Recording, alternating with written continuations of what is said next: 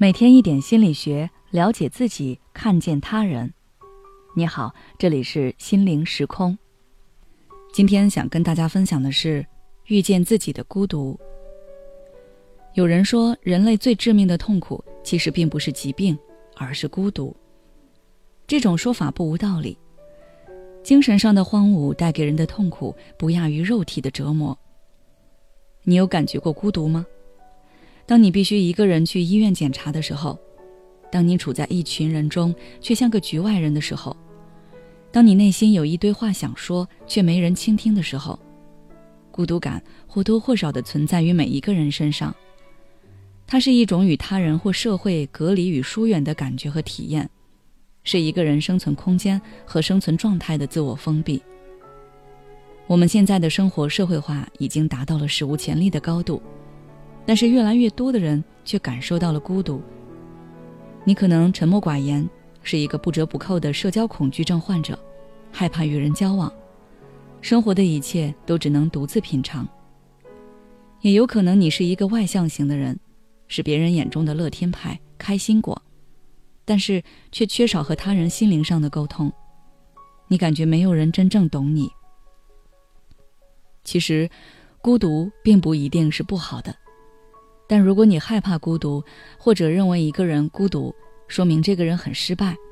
身处孤独的时候，一直有一种无助、无能的感觉，那么你就需要为自己做出一些改变了。具体可以参考以下的方法。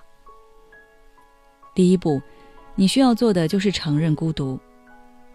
要知道，孤独不是生病的诊断单，也不是悲观的大结局。孤独不代表你没有朋友。也不代表你这个人不好相处。任何人都有可能孤独。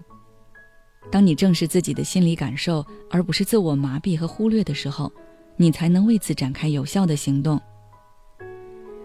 第二步是改变心态，多和别人沟通。有时候，孤独是因为你把自己封闭起来了，你下意识的拒绝别人，也不去参加社交活动，这样你会越来越封闭。从现在开始，试着打开自己的内心，让别人了解你的感受，走出自己的封闭的世界，和外界交流联系，和朋友家人沟通。你会发现，其实有很多人关心着你，也有人是能真正理解你的。第三步就是学会高质量的独处。很多人在孤独的时候会降低自己的社交底线，什么样的人都可以是朋友。什么样的活动都想参加，把自己塞进不适合的圈子里，甚至去迎合别人，让别人不排挤你。这样低质量的社交反而会让你更孤独，因为内心精神世界始终是空虚的。你要学会把自己的内心需求放到第一位来，多多考虑高质量的独处。你可以试着去写日记，把自己的想法放到日记本里。也可以试着去培养自己的兴趣爱好，把目光放在自己身上，多多提升自己。一个人的时候没有别人的打扰，你可以静下心来专心做事情，或者也可以去看看书。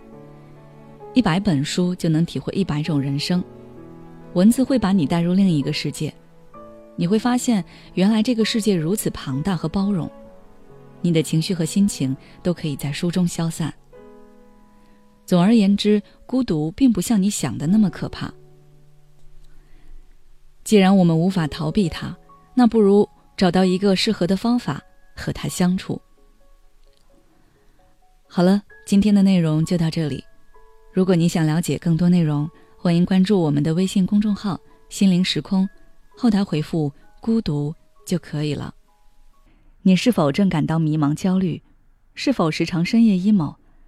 如果你想找人倾诉却无处可吐，那就加入我们的心理互助群吧。在这里，你可以获得温暖有爱的交流，还可以收获专业有力的探讨。